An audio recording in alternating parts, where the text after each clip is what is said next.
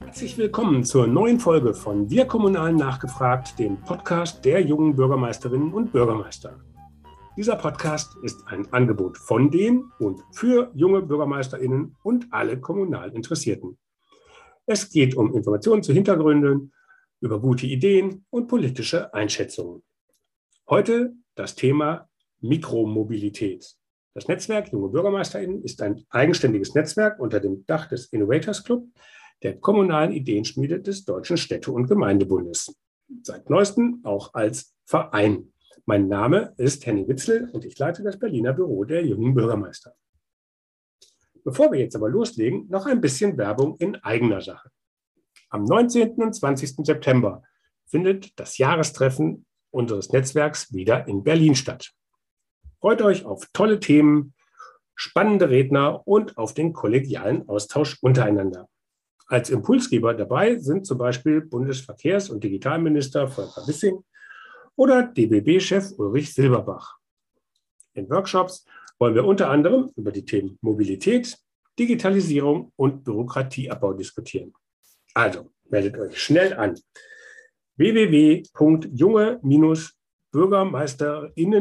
www.junge-bürgermeisterinnen.de slash Anmeldung. Wir freuen uns auf euch. Nun zu meinem heutigen Gesprächspartner.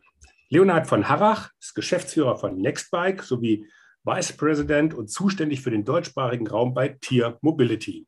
2018 in Berlin wurde Tier gegründet und derzeit ist es in mehr als 540 Städten in 33 Ländern in Europa und dem Mittleren Osten aktiv. Damit ist Tier der weltweit größte Anbieter nach eigenen Angaben von geteilten Mikromobilitätslösungen. Nach seinem Studium in Köln und Barcelona war Leonhard von Harrach über zehn Jahre im Management neuer Mobilitätsanbieter tätig, darunter Moja oder Tesla, sowie sieben Jahre in der Strategieberatung. Er wohnt mit seiner Familie in Berlin und sagt von sich selbst, dass er ein begeisterter Nutzer von Mikromobilitätsdiensten ist.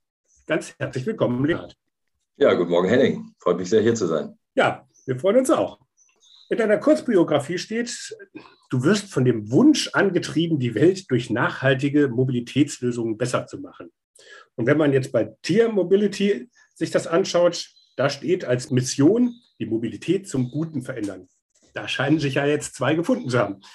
Ähm, aber was ist denn, wenn ihr das verbessern wollt, an der jetzigen Mobilität schlecht? Ja, also da haben sich wirklich zwei gefunden. Äh, ich bin da absoluter Überzeugungstäter, getrieben davon, dass man ja irgendwie dem eigenen Leben ja auch ein bisschen Sinn einhauchen möchte und sagt, äh, ja, mache ich doch lieber was, was die Welt vielleicht ein Stück weit besser, besser macht. Ähm, und im Feld Mobilität, da habe ich meine, meine, meine Spielwiese sozusagen gefunden. Ja. ja, was ist an der Mobilität von heute schlecht? Das ist eigentlich relativ einfach auf den Punkt gebracht die ist extrem auf das, den motorisierten Individualverkehr zugeschnitten, also sprich das Auto. Und das bringt alle möglichen Probleme mit sich, die wir tagtäglich in fast allen Städten, auch großen wie kleinen und mittleren, äh, überall auf der Welt erleben. Äh, der Platz reicht nicht, äh, die Autos gehen damit relativ verschwenderisch um. Ähm, es ist aus Umweltgesichtspunkten eine Verschwendung, also Abgase, Lärm. Ähm, es ist unsicher und Insofern, und die ganzen Städte sind oder viele Städte sind da komplett drauf zugeschnitten. Und das macht die Städte eben weniger lebenswert, als sie sein könnten. Und wir glauben sehr daran, und ich persönlich glaube da sehr daran, dass wir eben mit schlauen Lösungen Alternativen zum individuellen Auto anbieten können, damit das sich verbessert. Mhm. Also die schlauen Lösungen sind jetzt in eurem Fall äh, vor allem E-Scooter, E-Bikes, E-Mopeds, die man sozusagen, die an der Straße stehen. Ähm, ihr habt ein Netzwerk von Batterieladestationen. Ähm, du hast den Platz im öffentlichen Raum jetzt ja schon angesprochen, der durch die Autos belegt ist. Aber auch bei euch sagen böse Zungen, ja, ihr müllt den öffentlichen Raum zu. Ähm, was antwortest du denen denn? Naja, äh, ich glaube, wenn man die, sich die Flächen anschaut, dann haben wir noch ziemlich äh, viel zu tun, um so ähnlich viel Müll zu sein wie die Autos. Aber Spaß beiseite, also eigentlich ist es genau andersrum. Ähm, warum äh, ist die Kritik, die ja durchaus berechtigt ist, äh, entsteht die, weil wir aktuell gezwungen sind, ähm, auf den Gehwegen die Fahrzeuge abzustellen. Wir dürfen in aller Regel in den meisten Ländern nicht auf der Straße stehen. Und insofern ist es ein reines Platzproblem. Wofür wir sehr kämpfen und einstehen, ist, dass eben adäquater Platz eingeräumt wird in den Städten. Da gibt es fantastische Initiativen und Pläne. Äh, hier zum Beispiel bei mir in der Heimatstadt in Berlin, da hat die Stadtregierung eine Menge vor. ähm, eben diesen Platz bereitzustellen und ein Stück weit natürlich dann auch den Autos wegzunehmen, damit eben für Scooter, für Räder, für aber auch individuelle äh, Lasträder und so weiter einfach der Platz da ist, den man braucht. Heute ist es eben so, dass wir auf dem Gehweg abstellen müssen. Das machen manche Nutzer eben ähm, verantwortungsbewusster als, andere. Und natürlich auch sehr dahinter, die etwas zu erziehen. Und äh, deswegen entsteht hier und da vielleicht der Eindruck, dass ein Scooter eben im Weg liegt. Ich würde allerdings vielleicht auch noch einen, einen Aspekt dazufügen. Es ist eben auch das New Kid on the Block. Es ist die neue Sache, ja, die dadurch noch mehr in, ins Auge fällt als vorher. Ich habe ja gerade schon gesagt, die Autos sind eben eigentlich das Problem. Es wundert sich heute niemand mehr darüber, dass ein Auto überall rumsteht und nicht nur alle sechs Meter über die Straße gehen kann, weil ansonsten ein Auto im Weg steht. Es wundert sich auch niemand darüber, dass man an der Ampel steht und auf den Knopf drücken muss, bis man dann endlich rübergehen darf, äh, während die Autos eben freie Fahrt haben. Man könnte jetzt provokativ sagen, vielleicht äh, wäre es andersrum schlauer. Die Autos müssen auf den Knopf drücken und die Fußgänger haben freie Fahrt. Aber da möchte ich jetzt nicht zu visionär in die mhm. Zukunft greifen. Also jetzt ist ja allgemein im Moment ein Trend zu Sharing-Optionen oder überhaupt intensiverer Fahrradnutzung, äh, gerade in den Städten äh, oder den öffentlichen Nahverkehr. Ähm, jetzt gerade das 9-Euro-Ticket hat da ja auch mal frischen Wind äh, auch wieder in die Mobilitätsdebatte gebracht. Das gibt natürlich auch Kommunen mehr Freiräume, was, wenn es jetzt um Fragen Neuverteilung des öffentlichen Raums gibt. Also weg vom Auto. Die Diskussionen sind immer noch heftig, aber immerhin werden sie heute geführt und ähm, ne, das war ja vor ein paar Jahren auch anders, wo da überhaupt nicht nachgedacht ist drüber. Seid ihr hier eher die Ursache, ähm, weil ihr diese Angebote macht oder seid ihr der Nutznießer, der sozusagen dann nachkommt, nachdem sozusagen die Diskussion jetzt sich bewegt? Ich würde sagen, eigentlich beides. Ne? Also wir sind ein absoluter Nutznießer von dem Trend, dass eben Menschen Alternativen suchen die wollen das und, und, und, und ähm, das ist also eine absolute Lifestyle-Frage, auch Menschen zunehmend, die auf ihr Auto verzichten und sagen, Mensch, ich, ich brauche andere Möglichkeiten, mich fortzubewegen und davon profitieren wir enorm. Äh, wir profitieren auch davon, dass, äh, dass das jetzt eine Entwicklung ist, wo eben auch viele Dinge mal ausprobiert wurden, falsch gemacht wurden, vielleicht nicht in die richtige Richtung gingen. Das ist, äh, das ist einfach der, der Evolutionspfad. Wir mhm. sehen uns aber natürlich auch als ganz klaren Treiber, als Agenten ähm, auf, diesem, auf diesem Evolutionspfad, ähm, in dem wir gute Lösungen anbieten, ermöglichen wir eben das Umsteigen und können dadurch eben ähm, die, die, die, die Effekte erzeugen. Wir sind da gefragt, eben als verantwortungsvoller, guter, sicherer Anbieter äh, zu fungieren, eben auch äh, verschiedene Optionen anzubieten, die für verschiedene Anwendungsfälle dann richtig sind. Also wir sind da mittendrin in so einem Wirbelsturm von verschiedenen Trends und äh, versuchen da eben nicht nur getrieben zu sein, sondern natürlich auch das selbst zu gestalten, damit es in die richtige Richtung geht.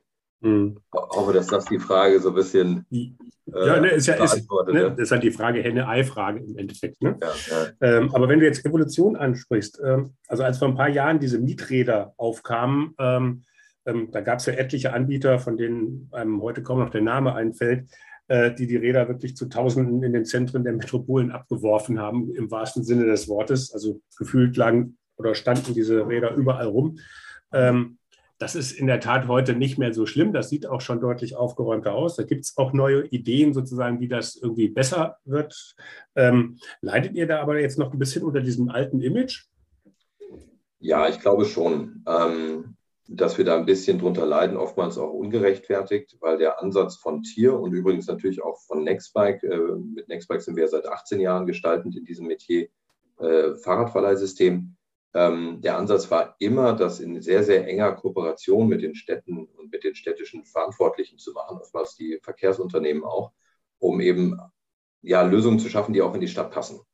Und dieser Ansatz äh, der unterscheidet sich sehr, sehr diametral von vielen anderen Anbietern. Und damals wurde überhaupt nicht nachgefragt, sondern es wurden diese Räder eben tatsächlich quasi mit dem Hubschrauber abgeworfen und anschließend hat sich nie wieder jemand darum gekümmert. So, so war die Wahrnehmung auch von mir persönlich. Äh, das, das, das haben wir als deutsches, als europäisches Unternehmen natürlich ganz anders in der DNA. Wir wissen, wie wichtig die Städte sind. Wir wissen, wie wichtig das ist, dass man da miteinander spricht. Und eben, wir wissen auch, dass jede Stadt ein bisschen anders ist. Und insofern äh, bemühen wir uns da sehr darum, im Dialog zu sein. Und das wird auch sehr, sehr positiv aufgenommen von unseren Gesprächspartnern. Und wenn es mal Probleme gibt, das ist bei Innovationen nie auszuschließen, dass man sie dann eben auch schnell und gemeinsam löst. Mhm. Ähm, trotzdem, so das generelle äh, Sentiment sozusagen, äh, der, der Ruf ist doch ein bisschen, dass die, dass die Scooter eben aus diesem ganzen Fahrradboom damals nicht so viel, nicht ausreichend gelernt haben. Da gibt es, glaube ich, auch einige Beispiele, wo das auch so stimmt. Wir versuchen uns da definitiv sehr stark von abzuheben. Gut, aber das Produkt selber ist natürlich, sage ich jetzt mal, im ersten Blick wenig äh, zu unterscheiden. Also die, Art, wie man es nutzt, ist ja schon sehr vergleichbar. Oder was ist da der, der USP von, von, von Tier? Also du meinst jetzt die verschiedenen äh, An äh, Varianten von Scootern. Die, also die, die, die jetzt, die jetzt sozusagen ja, ja. diese ganzen ja, Leihscooter, also der, man braucht ein Handy und man kriegt irgendwie gezeigt, wo steht einer und dann stellt ja. man sich drauf und irgendwann stellt man ihn wieder ab. Ja, das stimmt. Also ich glaube, da äh, vollkommen einig, da ist ähm, die, die Differenzierung jetzt über den einzelnen Scooter eben, die, die, ja, die ist nicht so stark. Ähm, wo wir uns hervorheben können und auch hervorheben, ist über die Qualität des Angebotes. Also wir möchten, dass eben unsere, unsere Scooter in einem ordentlichen Zustand sind, auch übrigens auch die anderen Fahrzeuge natürlich, die E-Bikes und die Mopeds. Äh, die sollen im guten Zustand sein, die sollen natürlich sicher sein. Äh, um die muss sich ordentlich gekümmert werden. Äh, das heißt, die sind eben dann auch entsprechend ordentlich abgestellt. Und dann ist es aber eben hinter den Kulissen das, das Thema, dass man eben wirklich eng abgestimmt mit den Partnern in der Stadt sich überlegt, wie das Ganze aussehen soll. Und äh, wir erleben, dass das für uns selbstverständlich ist, aber eben für viele andere nicht. Und so haben wir dann hinter den Kulissen einen Wettbewerbsvorteil, weil dann vielleicht ähm, eine Stadt, die sich entschließt, eine Ausschreibung auf den Weg zu bringen und sagt, hier, wir wollen gerne diese Regeln in Form gießen, ähm, die, die dann relativ hohe Ansprüche, Ansprüche stellt. Und diesen Ansprüchen fühlen wir uns extrem gut gewappnet und, und äh, ich glaube, der Erfolg gibt uns da eben auch recht, dass wir dann eben auch durchaus in der Lage sind, die, die Entscheider zu überzeugen mit der Qualität unseres Angebotes, mit der Verlässlichkeit und auch mit der Ansprechbarkeit äh, falls mal eben was nicht so läuft. Mhm. Jetzt seid ihr ein privatwirtschaftlicher Anbieter. Heißt, ihr bietet eure Dienstleistungen da an, wo große Nachfrage ist. Alles andere wäre irgendwie Quatsch, sich immer dahin zu stellen, wo keiner das braucht. Ähm, das sind jetzt aber in der Regel die Stadtzentren. Also genau da, wo es auch die meisten ÖPNV-Angebote gibt, wo die meisten Taxen fahren. Und am Stadtrand ähm, da sind die Mikromobilitätsangebote eben genauso selten wie der ÖPNV. Macht das überhaupt Sinn? Also ganz so würde ich das nicht stehen lassen. Ähm, wenn man sich jetzt mal unser Netz anschaut, dann sieht man, dass es eben doch durchaus äh, sehr, sehr anders ist. Wir sind also auch in vielen kleineren und kleinen Kommunen aktiv. Insbesondere natürlich, wenn es sich ähm, auch um, um äh, Städte im Umland von eben bestehenden größeren Systemen dann handelt. Äh, dort gibt es dann die Möglichkeit, das operativ eben für einen vernünftigen, für vernünftigen Aufwand eben darzustellen. Äh, da gibt es eine ganze Reihe von Beispielen. Und äh, trotzdem kommen auch wir an der Lebenswirklichkeit nicht ganz vorbei, dass es eine gewisse Nachfrage braucht, um eben das Angebot zu finanzieren. Ähm, deswegen sprechen wir auf der äh, Seite von Nextbike ja dann oftmals auch über Angebote, die seitens der Kommunen sogar äh, subventioniert werden, wo also die Kommune analog zum öffentlichen Personennahverkehr Geld in die Hand nimmt und sagt, wir wollen gerne Bikesharing, wir wollen gerne Scooter haben, und äh, dementsprechend sind wir auch bereit, eben die Deckungslücke, die sich aus dem rein wirtschaftlichen Betrieb äh, ergibt, eben durchaus zu, zu, zu decken. Wir mhm. nutzen auch andere Erlösquellen, Partnerschaften mit Unternehmen, äh, auch Werbetreibende sind bei uns sehr willkommen, ähm, um eben sicherzustellen, dass das Angebot möglichst gut finanziert wird und eben auch die Rand, äh, Randbereiche, also nicht nur die Randbereiche, sondern eben auch kleinere ländliche äh, Kommunen erreicht. Und da sind mhm. wir eigentlich auch ein Stück weit stolz drauf, dass eben von diesen 400, 540 Städten äh, circa, die übrigens auch in Nordamerika zum Teil sind, dass da eine ganze Menge sind, die eben kleiner 100.000 Einwohner, kleiner 50.000 Einwohner sogar sind. Mhm. Ähm, und äh, so dass wir da auch unserer Mission, wirkliche Mobilität anzubieten, da gerecht werden. Trotzdem ist es ganz klar, es ist nicht überall eigenwirtschaftlich möglich. Und ja, in der Tat, in großen Innenstadtlagen, da knubbeln sich manchmal die Angebote. Ähm, wenn man sich aber jetzt zum Beispiel auch da unsere Verbreitung in Berlin anschaut, also wir sind da wirklich, also auch in, äh, wir, wir dehnen uns immer weiter aus in die, in die Randbezirke und haben, glaube ich, mittlerweile über 200 Quadratkilometer, die wir da abdecken mit einer Flotte von ungefähr 15.000 Scootern und nochmal 3.000 E-Bikes. Also äh, da versuchen wir, soweit es irgendwie vertretbar ist, eben auch, ähm, auch hinzugehen und zeigen auch, dass es, dass es klappt. Äh, oftmals ist es auch ein Wettbewerbsvorteil. Ja? Also mhm. ähm, in manchen Gebieten sind wir dann eben auch der einzige Anbieter und wenn Kunden, dort, die wir dort gewinnen, dann in der Stadt sind, die halten uns dann eben auch die Treue. Jetzt kann man ja sagen, du hast in Köln und Barcelona studiert, habe ich ja bei der Vorstellung vorhin gesagt, lebst jetzt in Berlin. Kann man jetzt mit so einem Großstadtblick auch äh, wirklich Mobilitätslösungen für den ländlichen Raum äh, denken? Oder ist das schwierig? Also ich erlebe das ja bei mir, ähm, ja. dass man halt viele Punkte dann halt auch aus dem Berliner Blickwinkel ähm, eben nicht übertragen kann in, in den ländlichen Raum, aber man sich da manchmal mit schwer tut auch. Ähm, glücklicherweise hängt das ja nicht nur an meiner Person. Das ist schon mal das, äh, glaube ich, das Wesentliche. Wir haben da eine Menge toller Kolleginnen und Kollegen, die eben wirklich sehr, sehr äh, lokal verankert sind, mit den Städten, mit den Kommunen, in den, in, an den runden Tischen dran arbeiten, wie das eben aussehen muss. Zum gewissen, so gesunden Menschenverstand traue ich mir auch zu. Und auch ich habe nicht nur in großen Städten ge gelebt, habe Familie auch anderswo. Ähm, also gerade so das Thema Anschlussmobilität für den ÖPNV, da muss man jetzt nicht unbedingt äh, Hexenwissenschaft studiert zu haben, um das einigermaßen sich vorstellen zu können. Und da sind wir eben auch übrigens auch ziemlich stolz darauf, dass das oftmals gut klappt. Also zum Beispiel ähm, südöstlichen Stadtrand, hier Köln-Porz, ähm, da haben wir mehr An- und Abmietungen als am, am Hauptbahnhof in Köln. Ja, also das ist ein, ein, tolles Beispiel, wo Anschlussmobilität schon gut funktioniert. Äh, anderswo haben wir also auch schon äh, Schienenersatzverkehre unterstützt und bestellt, wenn eben mal die S-Bahn oder die Straßenbahn ausgefallen ist und so. Also ich glaube, da sind wir auch im ländlichen Bereich gut unterwegs. Und ja, also haben da nicht nur den Anspruch, sondern auch die Vorstellungskraft von, davon, was es braucht. Aber glücklicherweise, wie gesagt, nicht nur meine äh, Vorstellungskraft entscheiden, sondern vielmehr die Arbeit von den, äh, von den Mitarbeitern in den Städten und in den Landkreisen. Mhm.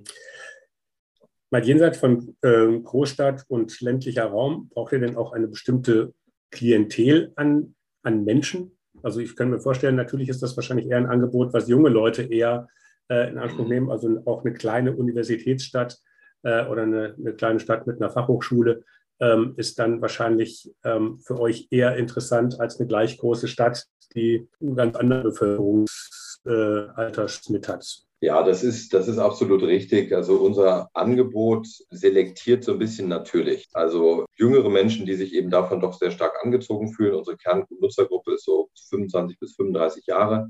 Wir arbeiten sehr aktiv daran, dass das sich ausweitet. Und äh, da habe ich auch ein schönes Beispiel. Mein Schwiegervater beispielsweise, der war kürzlich zu Besuch, der ist 78.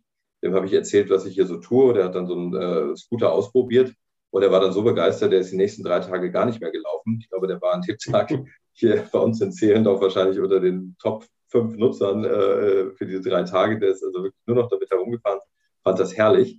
Und das ist auch mein Wunsch, dass wir natürlich auch ähm, Menschen äh, überzeugen, die vielleicht am Anfang nicht so risiko- und experimentierfreudig sind, ähm, um, um zu zeigen, dass das eben Spaß macht und dass das eben auch einen Mehrwert stiftet, ob das jetzt das Scooter ist oder das E-Bike oder das E-Bike eben von, von Nextbike. Mhm. Und ähm, gerade bei Nextbike ist es ja so, dass wir oftmals mit den Verkehrsverbünden sehr eng zusammenarbeiten.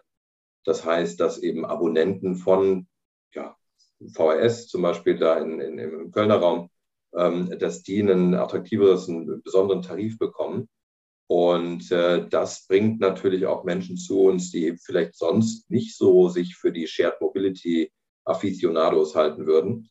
Mhm. Und äh, da versuchen wir natürlich kontinuierlich mit unseren Partnern daran zu arbeiten, dass es nicht nur so, nicht nur so eine kleine, äh, junge, hippe quasi Nischengruppe ist, sondern eben auch für, für alle Menschen verstanden wird, was das für einen Beitrag leisten kann.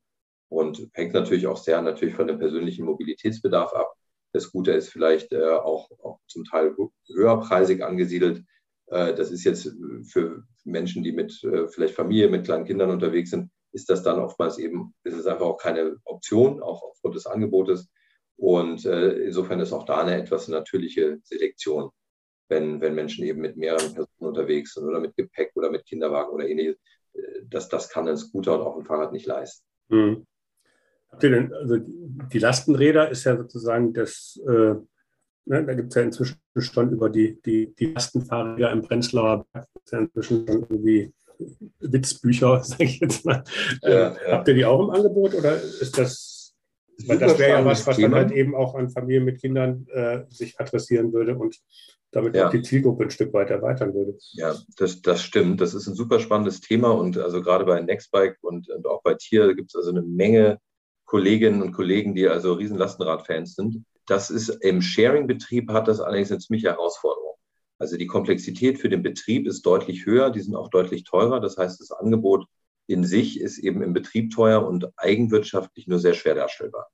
Bei den Kommunen wiederum ist jetzt heute noch nicht die, wie soll man sagen, die Bereitschaft jetzt so groß zu sagen, Mensch, wir haben jetzt verstanden, wie das mit den Fahrrädern ist, jetzt nehmen wir die Lastenräder mit dazu, und äh, möchten das auch in so einem großen Stil äh, fördern und subventionieren.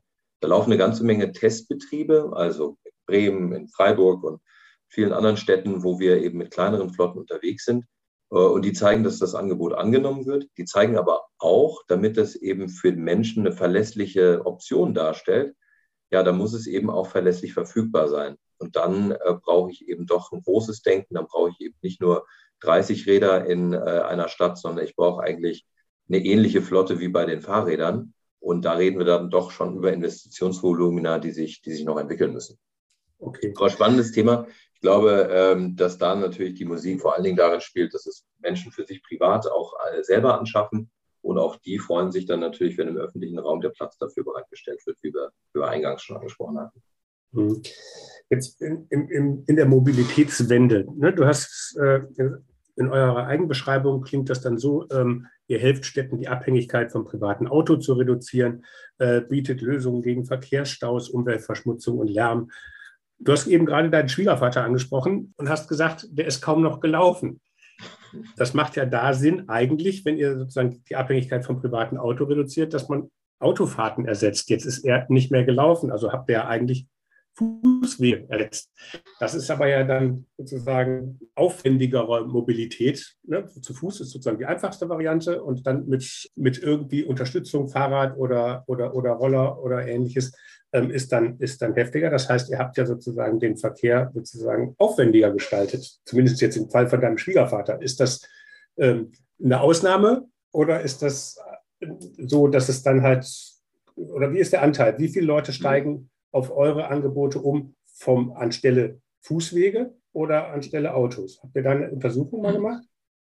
Da gibt es eine ganze Reihe von, von, Untersuchungen. Das überlassen wir lieber auch äh, unabhängigen Instituten, die das, die das unter, äh, untersuchen.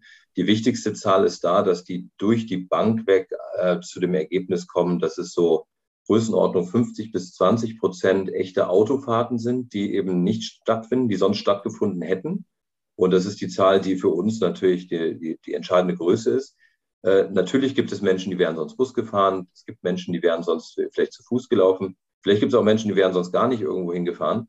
Ähm, das ist aber die Lebenswirklichkeit. Im Endeffekt geht es ja darum, die Menschen sind dann bereit, dafür was auszugeben, dass sie eben vielleicht komfortabler von A nach B kommen, schneller von A nach B kommen, ein bisschen Zeit sparen, vielleicht auch ein bisschen mehr Spaß dabei haben oder im Fall von meinem Schwiegervater eben einfach Sightseeing, äh, äh, der hat Flächen damit dann abgedeckt, die wären eben zu Fuß gar nicht darstellbar gewesen. Und ähm, ich glaube, das ist wichtig, dass man den Menschen ins Zentrum stellt und sich überlegt, was, was möchten die Menschen und welche Optionen bietet man da an.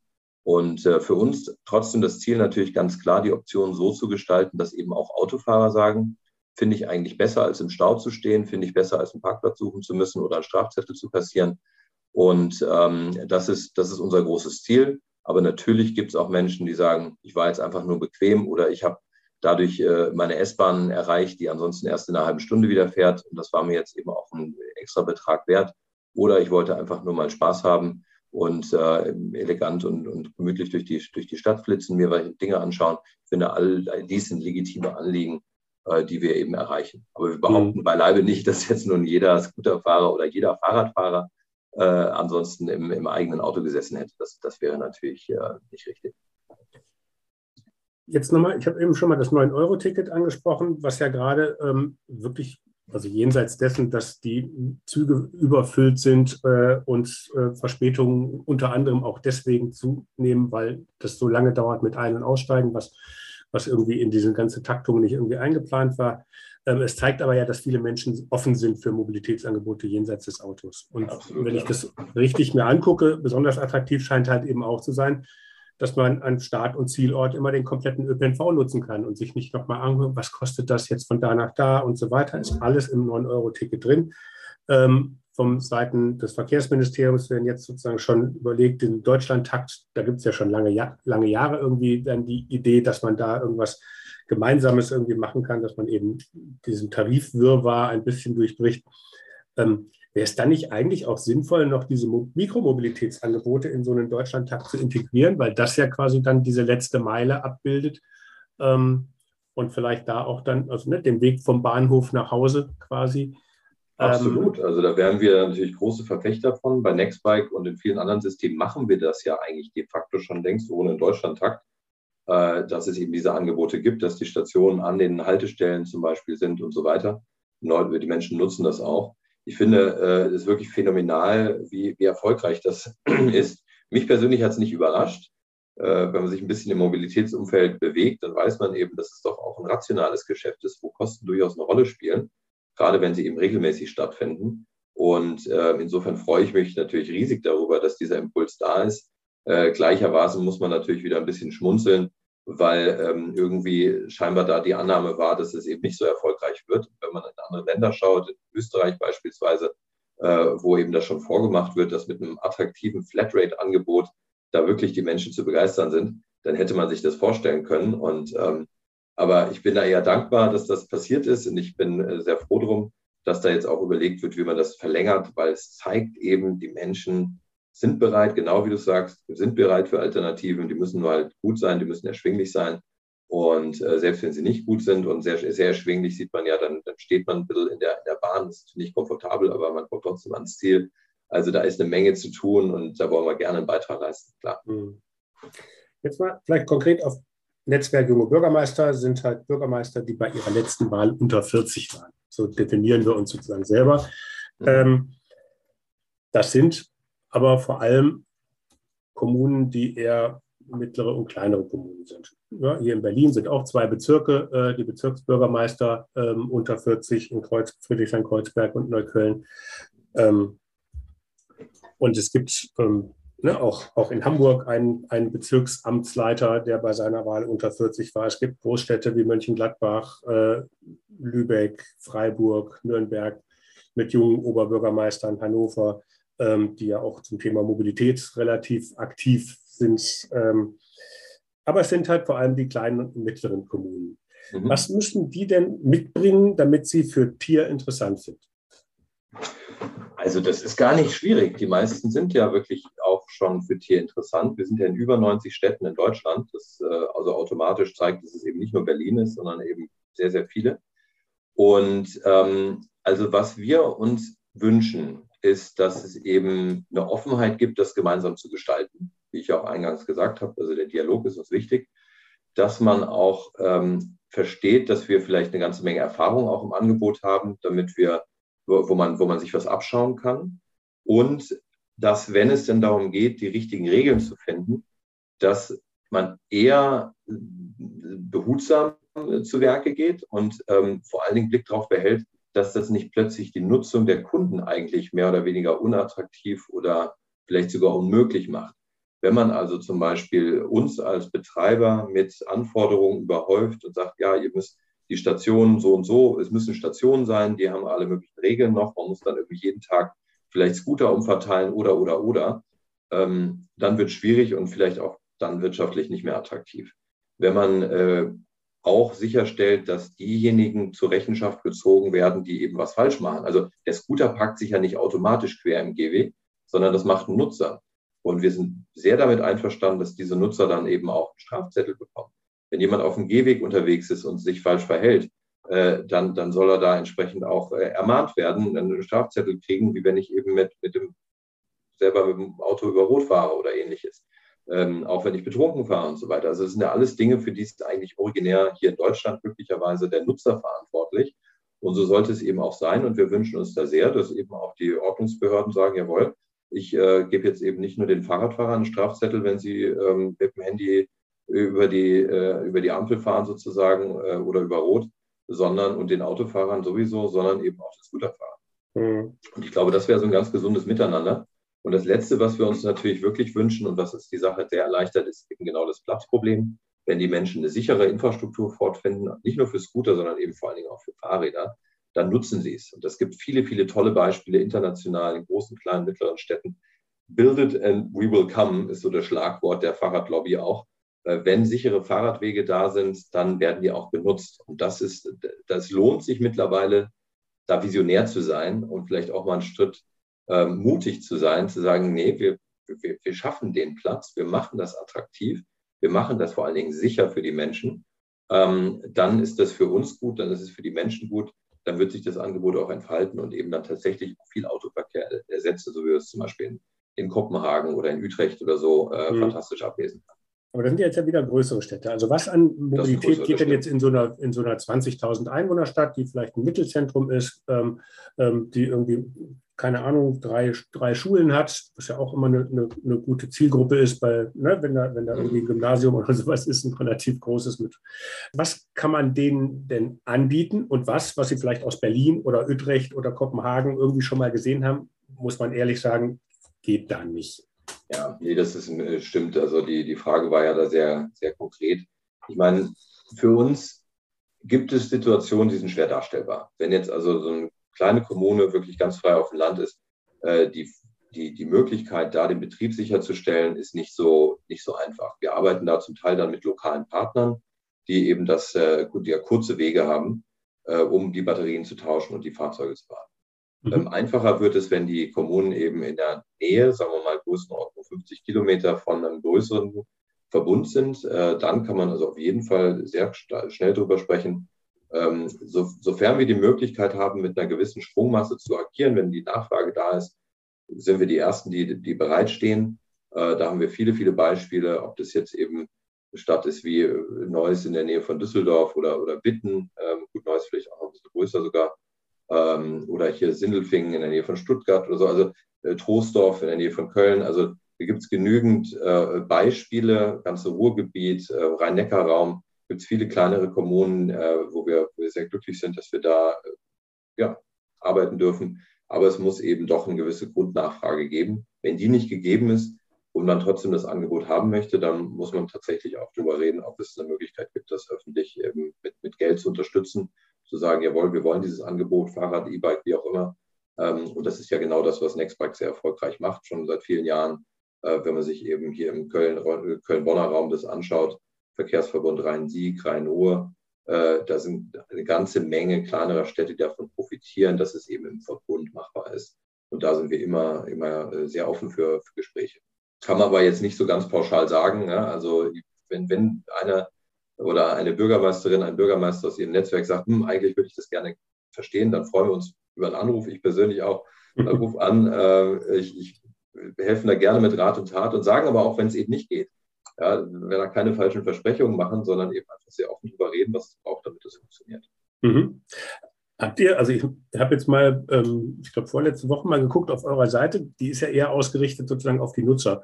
Ähm, habt ihr da auch irgendwie eine direkte Landingpage für, für Kommunen? Äh, wo, wo man. Äh, jetzt. Ich glaube, haben wir nicht. Wir haben in ja, Deutschland. vielleicht ein Hinweis, dass man das.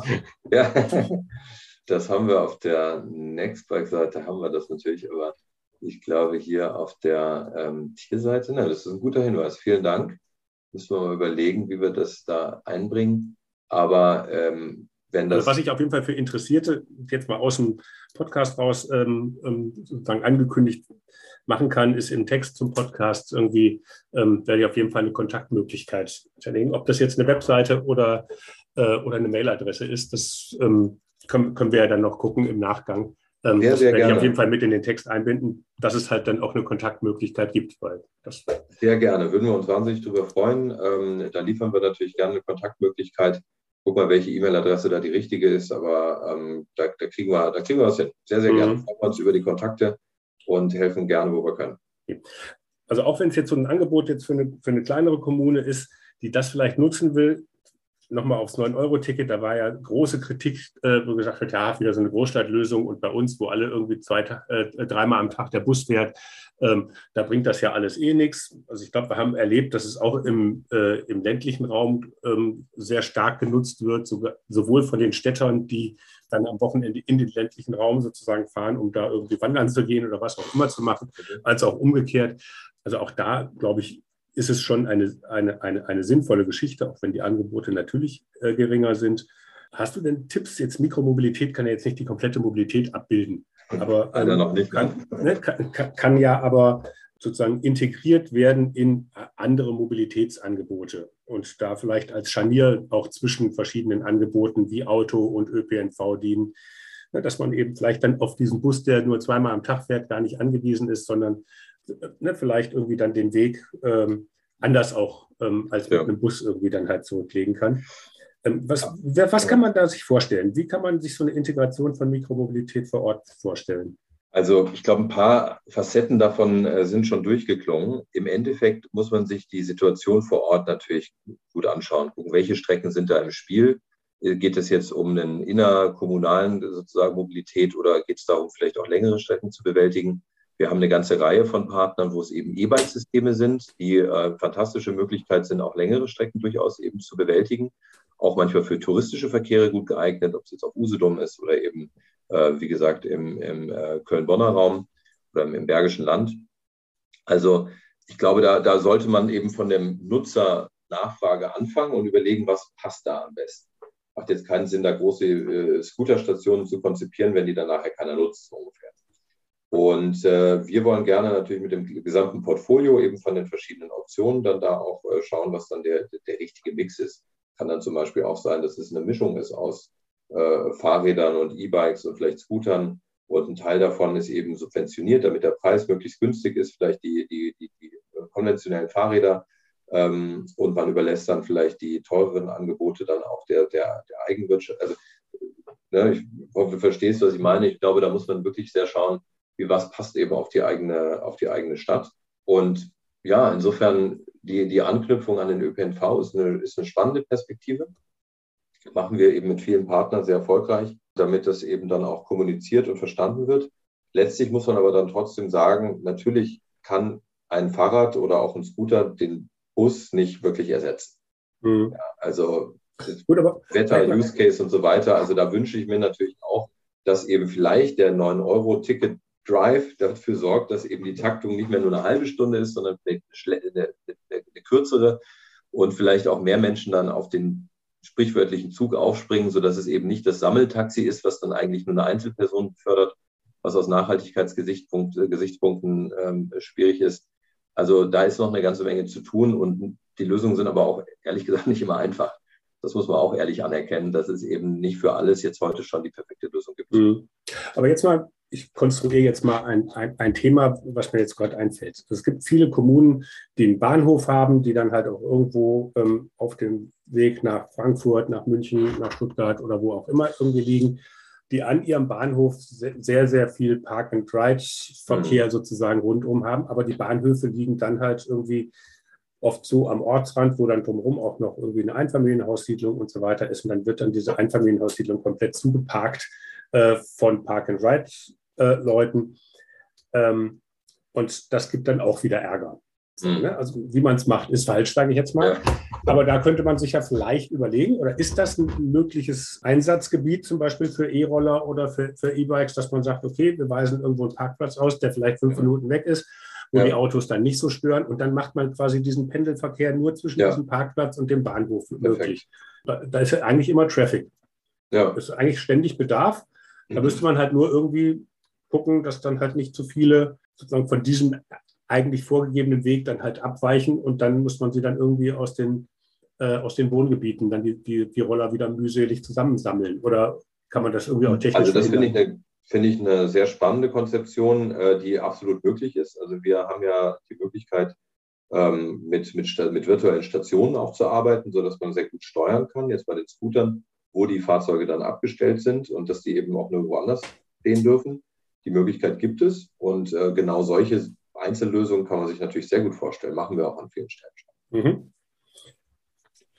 Und, und, da ist dann wieder eine Frage des Komforts und der, der, der Strecke, ob es eben dann die Scooter sind, ob es die E-Bikes sind ähm, oder die normalen Fahrräder, auch ein Stück weit eine Frage dessen, was man eben finanziert bekommt.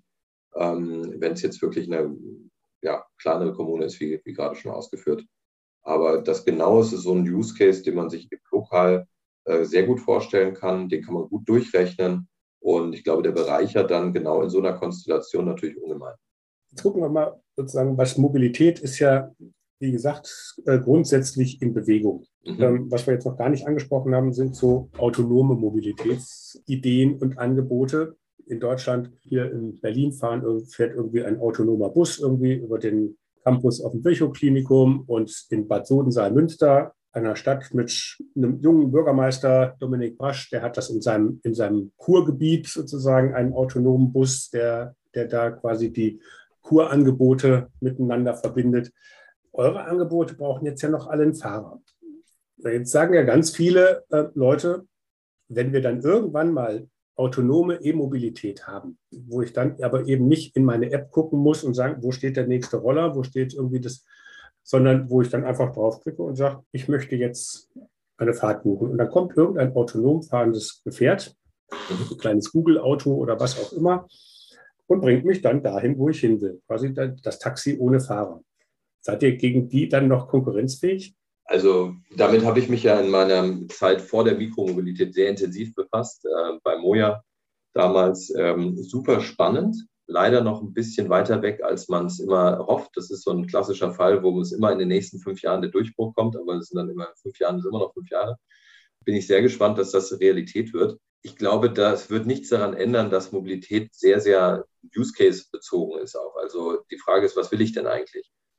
auch auf dieses Taxi müsste ich ja warten. Auch dieses Taxi hätte einen Preis und ich sitze dann eben in einem Taxi. Manchmal bin ich aber, äh, möchte ich gerne an einem, an einem Bach lang fahren oder an einem Fluss oder äh, überhaupt draußen sein. Und also ich glaube, das wird eine wichtige Facette sein, die hoffentlich dann auch wieder dazu sorgt, dass weniger individuelle verbrennergetriebene Autos eben unterwegs sein müssen. Äh, da bin ich absolut optimistisch. Aber ich äh, glaube nicht, dass deswegen plötzlich alle Menschen sagen, wir laufen jetzt gar nicht mehr oder fahren nicht mehr mit dem Rad, fahren nicht mehr mit dem Scooter. Kommt einfach darauf an, was man gerade in dem Moment gerne möchte. Ähm, und man sucht ja die Fahrzeuge gar nicht so unbedingt jetzt unbedingt per App, sondern meistens sehe ich es auch in der Straße. Unsere Angebote sind ja oftmals so dicht, dass man dann eben auch sagt, ah ja, hier, ich habe jetzt die Möglichkeit, da auf dem Fahrrad zu springen und mich zu beschleunigen und mache das jetzt gerne. Ähm, da ist der Organisationsaufwand für so ein Robotaxi mutmaßlich doch nochmal deutlich anderer. Und auch mhm. der Preis wird sicherlich ein anderer sein, trotz, trotz autonomem Fahren. Stichwort Preis. Ne? 9-Euro-Ticket war jetzt schon. Warum gibt es hier nicht mit Flatrate? Oder gibt es die und ich habe sie nur noch nicht entdeckt? gibt es. Also Flatrate würde ich es nicht nennen. Wir, wir nennen das halt Abonnements und Subscriptions. Flatrates in dem Sinne sind es nicht, weil wir natürlich ähm, gerade bei Tier durch den elektrischen Antrieb eben auch einen Fixkostensatz haben. Also fixen, einen, nicht einen Fixkostensatz, sondern einen fixen Kostensatz jede Fahrt kostet eben auch etwas und ähm, bei Flatrate muss man das eben gut, gut ausdenken. Aber damit experimentieren wir äh, sehr viel, wollen natürlich gerne Nutzer sehr lange auch an uns binden und sagen, dass, dass wir eben die, die erste Wahl sind. Ähm, und auch der Preis spielt da eine wichtige Rolle. Und da können so Flatrates und Abo-Tarife, die wir haben, äh, können da absolut helfen. Mhm. Und ähm, auch bei den Fahrrädern ist es so, dass ich eben bei, bei Nextbike eben eine sehr günstige Jahrestarife habe wo ich dann fast umsonst fahre, weil die erste halbe Stunde dann immer umsonst ist und das kostet nicht mal 60 Euro im Jahr. Also ich glaube, da sind wir schon extrem wettbewerbsattraktiv. Ist ein spannendes Feld, wo man sehr, sehr viel experimentieren kann. Kann man natürlich auch ein bisschen was falsch machen, das versuchen wir zu vermeiden. Am Ende muss ja die Rechnung stimmen. Das ist richtig. Ähm, Aber zum Beispiel auch vielleicht ganz kurz, äh, wir haben auch sehr erfolgreiche Kooperationen, zum Beispiel auch mit Universitäten, die eben auch für einen, für einen Semesterbeitrag äh, pro Student dann, wo, wo man dafür sorgt, dass die also alle ein ganzes Semester lang fast umsonst Fahrrad fahren können. Und das kostet einen kleinen Betrag pro Student, wird auf alle Studenten per Flatrate umgelegt und deswegen funktioniert das. Also, also das klassische Semesterticket. Richtig, genau. Tier gibt jetzt an, seit 2020 klimaneutral zu sein. Das heißt, ähm, also sind ja meistens äh, mit Elektroantrieb eure, eure Fahrzeuge ähm, oder alle oder na gut, manche Fahrräder muss man einfach so treten wahrscheinlich noch. Ne? Das sind entweder, entweder Muskel oder Elektro. Ja. Ähm, wie nachhaltig sind die, äh, die denn? Also ich, ich, war mal vor ein paar Jahren in Paris. Ähm, vielleicht ist das jetzt auch wieder so die Geschichte, ähm, die euch jetzt auf die Füße fällt, weil es früher irgendwie ganz schlimm war. Und bin da an der Seine lang gegangen und da war ein riesengroßer Haufen von Leihrädern, Elektrorollern und so weiter. Also abgesehen davon, dass ich mir vorstellen kann, dass äh, so eine Elektrobatterie unter Wasser jetzt auch nicht sehr, sehr nachhaltig ist. Wie, wie nachhaltig sind, sind, denn überhaupt diese Scooter? Also was die Lebensdauer betrifft, ähm, was sozusagen auch die Produktion ähm, und wie lange hält, wie hält sowas? Ähm, kann man ja. ne, mit, mit unterschiedlichen Nutzern ähm, ist es ja schon so, dass die nicht wahrscheinlich wie ein privates Fahrrad ähm, so lang halten, weil sie natürlich halt auch viel stärker genutzt werden viele Facetten. Also erstmal ist es so, als Unternehmen sind wir CO2-neutral, weil wir eben alles, was wir an CO2 erzeugen, und zwar wirklich komplett die ganze Kette durchgedacht, inklusive Lieferanten und so weiter, ähm, eben entsprechend kompensieren. Ja, das ist ein bisschen freikaufen, den Mechanismus kennt man ja, aber das ist jetzt die. Die, die Bäume gepflanzt irgendwo. Richtig, genau. Mhm. Was wir nicht einrechnen, ist eben dieser Effekt, dass wir, äh, dass wir Fahr also dass, dass unsere Fahrer ja netto ein bisschen was sparen. Soweit gehen wir noch nicht, aber das wäre natürlich das Ziel, dass wir irgendwann durch unser Tun noch viel besser werden. Äh, bezüglich der Nachhaltigkeit der Fahrzeuge, klar, es ist ein Industrieprodukt und ganz am Anfang wurde da also mit, mit Spielzeug gearbeitet die auch sehr kurz nur gehalten haben. Das hat die Branche aber sehr schnell gelernt. Unsere aktuellen Fahrzeuge, die wiegen 30 Kilo oder mehr, sind also richtige Maschinen, die halten fünf Jahre oder mehr. Ich meine, jetzt gibt es uns selber noch nicht fünf Jahre, deswegen werden wir es erleben, aber die Prognosen sind sehr stabil, halten sehr gut, halten sehr lang, lassen sich gut reparieren. Äh, unser Selbstverständnis ist eben auch, Ersatzteile möglichst intensiv äh, zu, selbst die Ersatzteile wieder neu zu verwenden äh, Scooter zu reparieren. Das ist wirtschaftlich absolut sinnvoll und eben nachhaltig auch. Also ich glaube, da hat die, hat die Branche in den letzten drei Jahren einen Riesensprung gemacht. Nicht nur wir, eigentlich alle Anbieter äh, brauchen uns da nicht zu verstecken. Mittlerweile würde man den gar nicht mehr so ohne weiteres in die Szene schmeißen können. Passiert also noch sehr, sehr wenig. Da auch da ist der Ruf deutlich schlechter als die Realität. Gab es auch Beispiele, wo, ähm, wo zum Beispiel Köln ging groß durch die Presse, wo es hieß, hunderte von Scootern äh, liegen da am Rund des Mains. Ähm, alle Anbieter haben sich zusammengetan, haben, äh, des Rheins, haben sich zusammengetan, haben ganze fünf gefunden. Und es hat sich herausgestellt, dass äh, das getriggert war von dem äh, Unternehmen, was gerne taucht. Und ähm, es stimmt da, also war im Endeffekt eine Ente, ist aber trotzdem noch überall zu finden. Hängt, hm. hängt uns also hinterher. Also wir sind da sehr. Also in Paris, dieser Berg, der war, der war beeindruckend wirklich, und, B, ja, und B war real. Also, das waren auch deutlich mehr als fünf. Ja. Ähm, nee, nee, die gab es. In Köln, wie gesagt, waren es tatsächlich, ich glaube, fünf oder zwölf oder irgendwie sowas, aber eben nicht 500. Ähm, es gab Berge. Äh, wir versuchen das sehr aktiv auch zu steuern, dass man eben die, die Fahrzeuge nicht, nicht mehr da abstellen darf, wo es eben dann Unbill äh, mit sich bringt. Also und wie gesagt, die Haltbarkeit ist gut. Also auf einer Brücke kann man nicht auschecken zum Beispiel, weil das ist ja quasi Oftmals, genau. prädestiniert, dass man dann irgendjemand, das muss ja nicht der Fahrer gewesen sein, das, das wäre auch noch eine Frage, sein, ähm, ähm, was, jetzt, was jetzt den Strafzettel betrifft, wenn ja. das Ding irgendwie quer steht, ähm, dann sagt der Fahrer, wieso, ich habe es richtig abgestellt und dann richtig. kam halt irgendjemand und der ja, ist natürlich dann aber nicht bekannt. Ja. Also da, da kann man sich darauf verlassen. Das ist, das ist äh, die, die Schnittstelle zwischen wirtschaftlichem Erfolg und eben nachhaltigem Tun. Das ist für uns als Betreiber äh, auch ein Totalverlust. Wenn so ein Fahrzeug zwei Tage im Wasser gelegen hat, ist es quasi Schrott. Deswegen versuchen wir das aus eigenem Antrieb schon deswegen zu vermeiden. Aber wir wollen es natürlich vor allen Dingen auch vermeiden, weil es eben auch Nachhaltigkeitsgesichtspunkte äh, sind, die uns sehr am Herzen liegen. Also kurzum, ich glaube, da sind wir viel, viel besser als der Ruf zum Teil noch ähm, und deutlich besser geworden und versuchen uns aber auch kontinuierlich weiterzuentwickeln und die Fahrzeuge so zu entwickeln, dass sie eben lange halten und gut äh, repariert und, und gewartet und dann eben auch recycelt werden können. Ja, wie eine Fahrt mit einem E-Scooter ist jetzt auch unser Gespräch. Irgendwie die Zeit ist wie im Fluge vergangen. Ähm, vielleicht als Abschluss noch äh, eine Frage, die das Ganze mal ein bisschen rumdreht. Was, was erhoffen sich äh, oder erwarten junge, innovative Unternehmen wie Tier und Nextbike denn von jungen Politikerinnen, Politikern und jungen Bürgermeistern? Oh, das ist natürlich eine tolle Frage. Können wir einen eigenen Podcast drüber machen. Also wir, wir erwarten, dass, äh, dass die mutig sind, dass die ähm, den Status quo mutig hinterfragen und ähm, sich trauen, auch Dinge mal auszuprobieren mit uns gemeinsam da wollen wir gerne Partner sein, äh, die aktiv mitgestalten.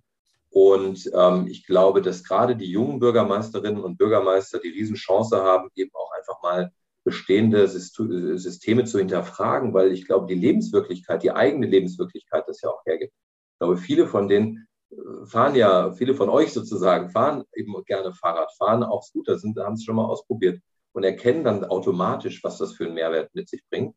Und wenn man das dann weiterdenkt und sagt, wir schaffen den Platz dafür, wir priorisieren um, ja, wir subventionieren nicht mehr das Auto, sondern eben alternativ.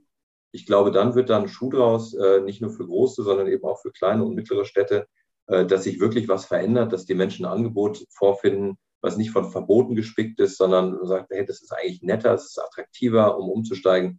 Und äh, da wollen wir gerne mit dabei sein. Und da kann ich jeden Bürgermeister und jede Bürgermeister nur ermutigen, wirklich mutig zu sein, zu sagen, ja, was passiert denn jetzt, wenn ich jedes vierten, jeden vierten Parkplatz mal für Mikromobilität frei, freiräume? Wäre das nicht vielleicht einfach eine spannende Möglichkeit, dem Thema Vorschub zu geben? was passiert denn, wenn ich äh, vielleicht eben auch subventioniere und sage, der ÖPNV wird auch subventioniert, statt dem Auto irgendwie ähm, Flächen zu widmen, äh, widme ich die eben den, den kleinen Verkehrsmitteln und bin vielleicht sogar noch bereit, eben für die, die es eben, damit es erschwinglicher wird, eben auch noch etwas Geld mit in die, in die Tasche reinzulegen. Ich glaube, der Return on Investment ist phänomenal. Wir reden hier über äh, wirklich sehr, sehr kleines Geld im Vergleich zu dem, was man eben durch den Straßenverkehr ansonsten eben aufwenden muss. Und äh, insofern hoffe ich, dass es ein echtes, cooles Win-Win-Win gibt ja, für die Stadtoberen, für die Gestalter, für die äh, Bevölkerung natürlich, für die Stadt selber, für uns auch als Betreiber sehr gerne mit dabei sein wollen. Ja, in der Nutshell, wie gesagt, können wir gerne einen neuen Podcast drüber machen. Wollte ich sagen. Wir machen, wir machen dann, wenn, wenn, wenn so die ersten, wenn, wenn so die ersten äh, Kommunen sind, dann machen wir mal gemeinsam einen Podcast. Wir haben sehr, sehr unter gerne. anderem äh, äh, Julia Samtleben aus Stockelsdorf bei Lübeck. Ähm, hat hier irgendwie äh, Roller bei, bei sich in der Stadt. Vielleicht machen wir da mal einen gemeinsamen, äh, mal mit, mit ganz konkreten Erfahrungen junger Bürgermeisterin. Ähm, und äh, im Gespräch mit, mit Tier. Vielleicht entwickeln sich da ja auch ganz neue Ideen und Ansätze, ähm, die Voll, jetzt sozusagen nicht, nicht unbedingt vertriebsgesteuert sein müssen, sondern die vielleicht erstmal so ne, das Mobilitätsverhalten der Leute dann im ja. Fokus haben und, und die kommunale Entwicklung. Ja, sind wir sehr, sehr gerne jederzeit dabei. Leonhard van Harach von Tier Mobility. Ich bedanke mich ganz, ganz herzlich für das ganz spannende Gespräch. Vielen Dank, Henning. War fantastisch hier zu sein. Herzlichen Dank auch an alle Zuhörerinnen und Zuhörer fürs Dabeisein. Wir hoffen, es hat euch gefallen. Wenn ja, dann sagt es doch einfach weiter. Ladet andere Kommunale und kommunal Interessierte ein und teilt den Link zur Podcast-Reihe, entweder ganz persönlich oder auch über eure Social-Media-Kanäle. In der nächsten Woche geht es dann weiter, bevor wir danach eine kleine Sommerpause machen. Bis dahin, bleibt neugierig.